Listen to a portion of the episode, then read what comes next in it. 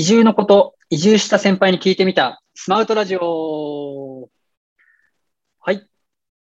全国およそ700の地域が利用している移住スカウトサービス、スマウトで、新しくラジオ番組を始めさせていただいております。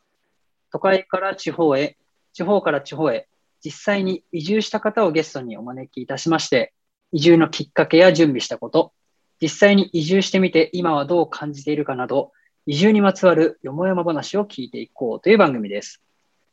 番組 MC、私はスマートディレクターの秋吉と申します。私自身も実は神奈川県から四国の香川県に移住して7年目を迎えておりますが、リスナーの皆様と一緒にゲストにいろんなことを質問させていただきまして、私たちが大切にしている好きに暮らそう、好きな場所で好きな時にというライフスタイルを実現するためのヒントを探っていきたいというふうに思っております。え今回も素敵なゲストにお越しいただいております。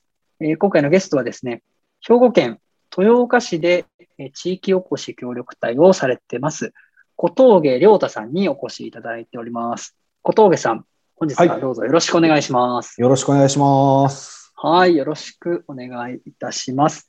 えー豊岡市といえば結構演劇の街づくりだとか、はい。あの地域おこし協力隊にかなり積極的に、まあ、取り組まれているよということで、実は、まあ、業界でといいますか、我々の中ではかなりこう話題に上がることが多いエリアの、はいはい。エエリアなんだなという、エリアですということを思っていますが、まあ、その渦中のですね、協力隊当事者の小峠さんに今日はお越しいただきまして、まあ、小峠さんのお仕事の内容だとか、えー豊岡って実際どういうところなのかとか、はいはい。あとは豊岡に決めた理由なんてところもちょっとお伺いしていきたいなというふうに思っております。はい。早速なんですけど、小峠さんにですね、ちょっとご自身ではいはい。自己紹介いただけたらと思ってますが、はい。小峠さんお願いしてもよろしいでしょうか？もちろんです。はい。えーと、はじめまして、あの、兵庫県豊岡市で、あの、地域おこし協力隊やっている小峠亮太と申します。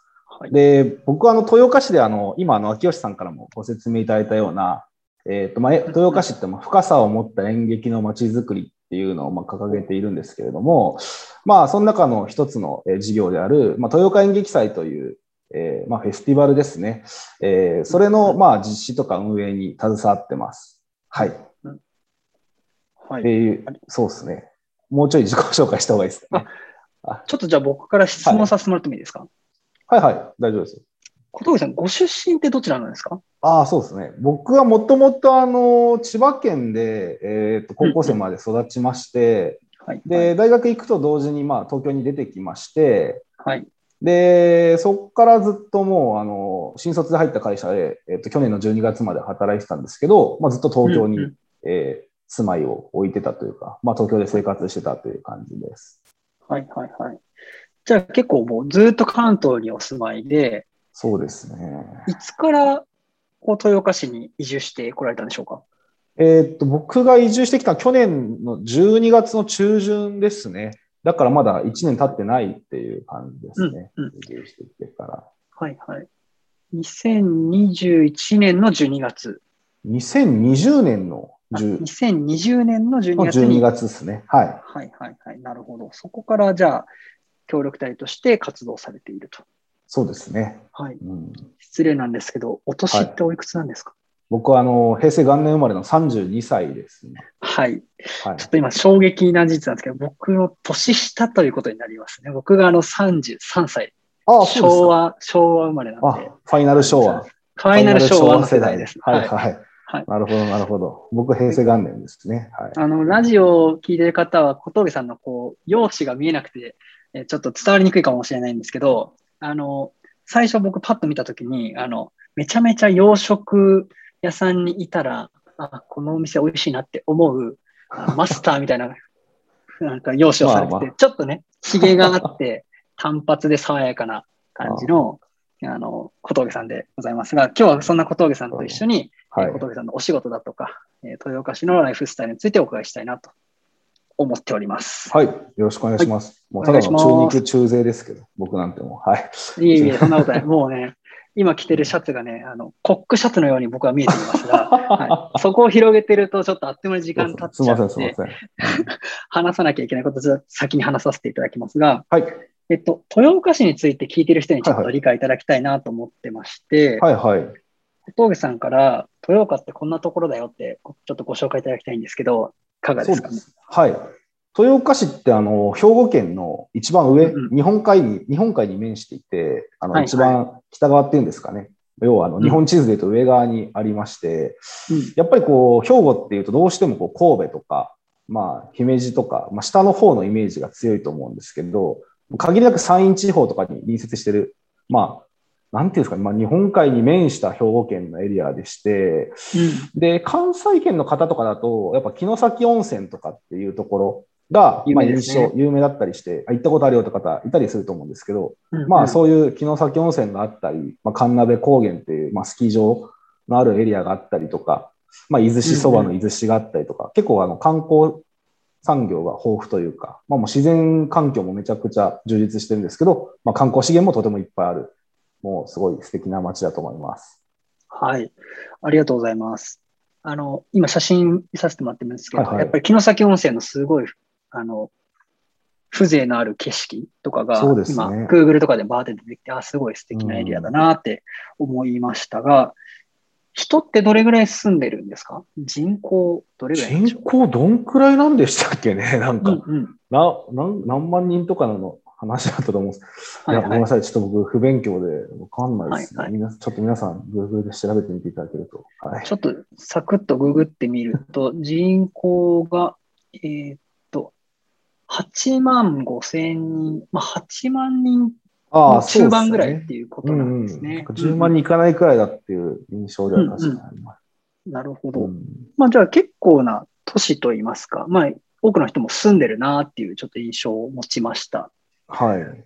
なんか豊岡で、まあ、今、城崎温泉とかって話もありましたけど、あの、有名な産業といいますか、その、はいはい。こういう仕事してる人が多いよっていうとどういうものがあるんですかね？そうですね。あの、うんカバン？カバンの街でして、カバン産業がすごいこう、まあ、あの、市内にカバンの工場がたくさんあったりしてまして、で、もちろうんうんんカバン屋さんもいっぱいあって、まあカバンストリートとか、そういう通りがあったり、カバンの自動販売機とかがあったりするっていう、なんか。えー、カバンの自販があるんですね。すよ。はい。えー、じゃあその辺のこう、手仕事の職人さんも、まあ、いらっしゃるような、そういうそうですねカバン産業が、まあ、根付いているっていうことなんですね。はい。うんうん。ありがとうございます。小峠さんは、はいそんな豊岡市の何エリアにお住まいで、えっと、その辺の雰囲気ってどどういう感じなんあですか、そうですね。なんか豊岡って一市五町でしたっけ？まあ、いくつかのこう市町村が、まあ、合併してできた町でして、確かにエリアごとに全然顔つきが違うんですけど、なるほど僕はなんか割と、なんていう地図上だとこう、まあ、真ん中の方なんですかね。まあ神鍋とかに近い、まあ、まあ、俗に言うまあなんか日高っていうエリアに住ん日でました。高町。うんうん。そうですね。で、はいまあ、さっき言った神鍋高原とかも、まあ、日高町の中にあるっていうので、だからそのうん神鍋とかがある日高の、山側、海側じゃなくて、どっちかっていうと、山あいの方なんですかね、なんか。はいはい。なるほど。なんか結構このラジオに出てる方、皆さんに聞いてるんですけど、あの、学校とか病院とか、はいはい。その辺の状況がちょっと聞いてる方に伝わると、なんかその街の、まあ、規模感だとか、暮らしが伝わるのかなって思ってるんですけど、日高町って、その点で言うとどうなんですかね？そうですね。日高町自体には、まあもちろんあの学校、小中高、まあ僕は近所にありますし、うんうん。病院も、まああの、えっと、そのクリニックみたいなところもあるんですけど、やっぱまあでも、豊川病院っていうすごい大きい病院がありまして、うんうんドクターヘリとかがこう、到着するような病院だったりするので、まあ、基本皆さんの車社会なんで、割とまあ、大きい病院って言ったら多分豊川病院に行かれるのかなって感じはしますけどね。うんうんうんうんうんなるほど。なんか遊びに行くとしたらやっぱ神戸に出るぞとか、そういう感じのライフスタイルになるんですかね。いやー、どうなんですかね。意外と聞くのは、もう鳥取行っちゃうみたいな人も聞きあますね。鳥取に遊びに行くんですね。えー、そうです。ね。1時間くらいで行けるの、鳥取とか、あとまあ、福知山も1時間くらいだったりするので、まあ、福知山行くとか、うんなるほど、なるほど。聞きますね、なんか。うんじゃあ結構その、神戸とか、姫路とかそっち側に来るよりも日本海側で遊ぶところがあったりとかして、そっちで暮らしは成り立ってるみたいなことなんですね。で、だと思います。まあでも、うんうん確かみんな何して遊んでんだろうな。なんか、今聞かれた、聞かれましたけど、うん何して？まあでもなんかそうですね、アウトレットがとかなんか買い物がっていうのは多分結構そこら辺の人は多いと思います。鳥取。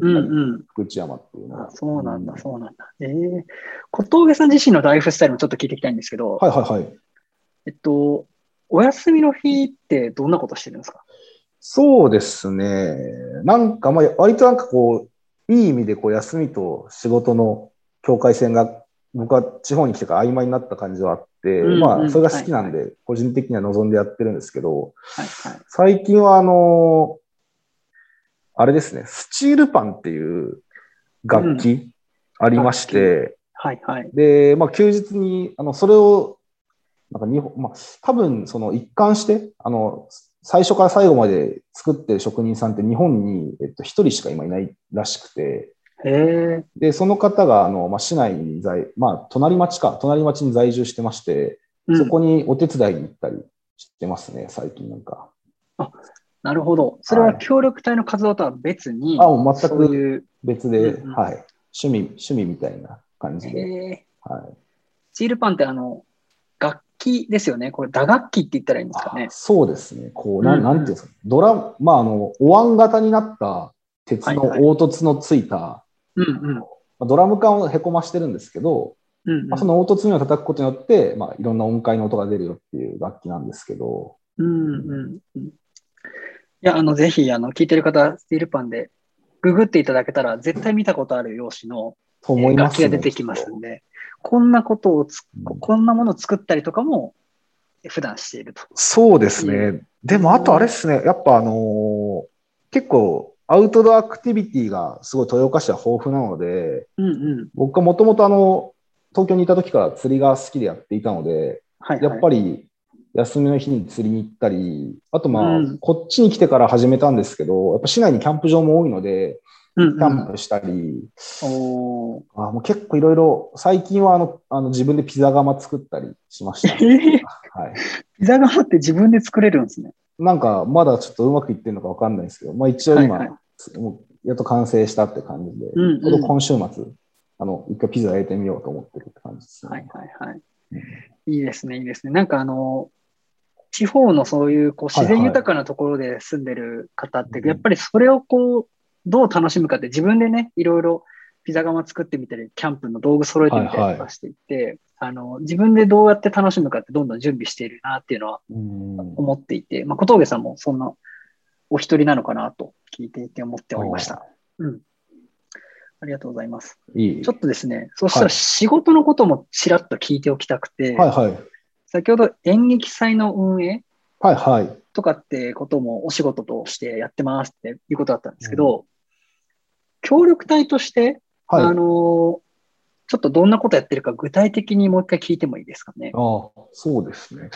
うんうん。あの、豊岡演劇祭っていうのが、まあなんかあの、ちょっとごめんなさい、せフリンジ型の演劇祭って言われてて、まあフリンジってなんかもともとなんか、まあ自由、自由参加みたいな意味合いがありまして、フリンジには。うん。僕もちょっとそこら辺めちゃ詳しいわけじゃないんですけど、まあ要はあの、まあいろんな団体さんを、まあ、市内に招いて、まあ演劇をしていただくっていうフェスティバルなんですけど、うんうん。結構やっぱその調整事がすごい多くて、やっぱりあの、市内のいろんな方々のご協力あっての演劇祭だったりもしますので、例えばあの、会場とかも普通のホールとか公民館だけじゃなくて、もう屋外でやる演目っていうのもたくさんあったりしまして、うんうん。で、まあ、残念ながら2021年は中止になってしまったんですけど、本当会場の数も30何箇所あった、20何箇所かな。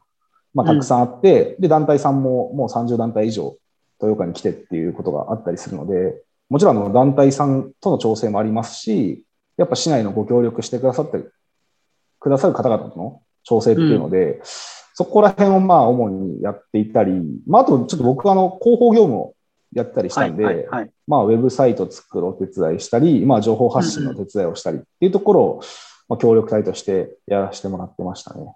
はい。なるほど、なるほど。なんかまあ、ディレクターみたいな側面と、はいはい。あとはその広報みたいな側面と、うんその辺を協力隊として担ってるっていうような感じなんですかね。そうですね。うんうんうん。ありがとうございます。ちらっとあの前職の話も出たんですけど、はいはい。協力隊になる前ってどんなことされてたんですか？僕は、あの普通にあの会社員やってたんですけど、えーっと、まあ、広告制作に携わっていて、うんうん。なんか、まあ多分これまたちょっと 横文字でなんか感じ悪くなっちゃうんですけど、なんかエージェンシープロデューサーっていう、なんかエージェンシーエージェンシはいはいはい。ー側のなんかプロデューサーっていう職種をやらせてもらってまして、まうんうん。あ、なんか、近しいところで言うとなんかプロジェクトマネージャーみたいなことなんですかね。うんうんうん。なんか、まあそういうことをやらせてもらってましたね。はい。うんうんうんうんで、まあ、そのお仕事を得て、えー今は演劇祭のディレクターもやりつつ、まあ、その経験も活かしながら広報のお仕事もしていると。はい。で、休日はスティールパンを作ったり、釣りとかキャンプとか、ピザ窯も自分で作っちゃったよっていうことなんですね。そうですね。うんうん。ありがとうございます。ありがとうございます。なんか聞いてる皆さんも結構、あの、豊岡のイメージだったりとか、小峠さんのイメージって結構つかめてきたんじゃないかなっていうふうに、大丈夫。つかめてますか思ね、なんか。つかめてるんじゃないかなと思います。はい。あと僕、個人的にはやっぱりこの、あの、コックみたいな格好の、あの、小峠さんの優しいお顔とかもね、あの、スマウト上で拝見できたりとかするので、ぜひみんなに見てもらいたいなと思っているんですが、まあ、ラジオなんでそれ叶わないんで、ちょっとその話は置いておいて、えっと、小峠さんのはい。協力隊としての、はい。その一日の動きみたいなものもちょっと伝えてあげると、はい。よりはい分かりやすいのかなと思っていて、うん例えば朝、こう役場に出勤してたりするのか、まあはいどういう動き方を一日するんですかね？そうですね。結構本当日によって全然違いまして、で、うんうん僕の場合はまあ、その演劇祭の、まあ、あの、運営に携わってるんですけど、毎日役場に行かなきゃいけないとかっていうのは特になくてですね、あの、基本的に、あの、なんていうんですかね、まあ、自分の好きな場所といったらちょっと語弊があるかもしれないんですけれども、まあ、仕事をする上で、まあ、最適な場所でお仕事をしてくださいっていうスタンスだったりはしますので、もちろん、あの、市役所に行くことも多いんですけど、えっと、うん。まあ、時には家で、家でデスクワークすることもありますし、まあ、うん。もちろん、あの、市内の、まあ、協力してくださる方のところに行ってお話ししに行くこともありますし、うんうんで、まあ、演劇祭が、期間がこう、なんていうんですかね、始まるというか、チケット販売とか始まった頃は、また別のフェスティバルセンターっていう、なんかインフォメーションセンターみたいなところでお仕事することもあったりするので、うんうん基本なんかこう、ルーティンワーク的な、毎日どこ行ってっていうのはあんまないですね、なんか。なるほど、なるほど。はい。じゃあ、日によってどこで何してるかは全然違うけれども、はい。その辺を役場の人とうまくこう共有しながら、えー先ほどのディレクター業務をこういろんなところで全うできるような体制にあるっていう感じなんですね。そうですね。はい。うんうんうん。なるほど、なるほど。まあ、すごく、多分、行政の中に入って地域おこし協力隊するとかっていう言葉だけ聞くと、結構堅苦しい動き方になっちゃうのかなってイメージする人も多いんじゃないかなって思ってるんですけど、小峠さんのようにかなり縦横無尽に動ける人も実は中には結構いて、豊岡市さんなんかはその辺かなり柔軟な体制を作られてるんじゃないかなというふうに聞いていて思いました。そうですね。確かに。うんありがとうございます。ちょっと前半ここで時間が来てしまったので、えー一旦ここで締めさせていただきまして、はい。また後半でですね、小峠さんがなぜ豊岡に行こうって思ったのかとか、その移住したいなって思ってからどんなことを準備したのか、この辺について聞かせていただきたいなというふうに思っております。では、はい。この辺で大丈夫ですか？なんか、バッチリでこんな感す。じ。やばい。はい。全然わかりません。あ、よかったです。はい。この調子で後半もお願いしたいなとはい。思っております頑張ります。はい。前半聞いていただいた皆様小峠さん、ありがとうございました。一旦ここで前半切りたいと思います。ありがとうございます。ありがとうございました。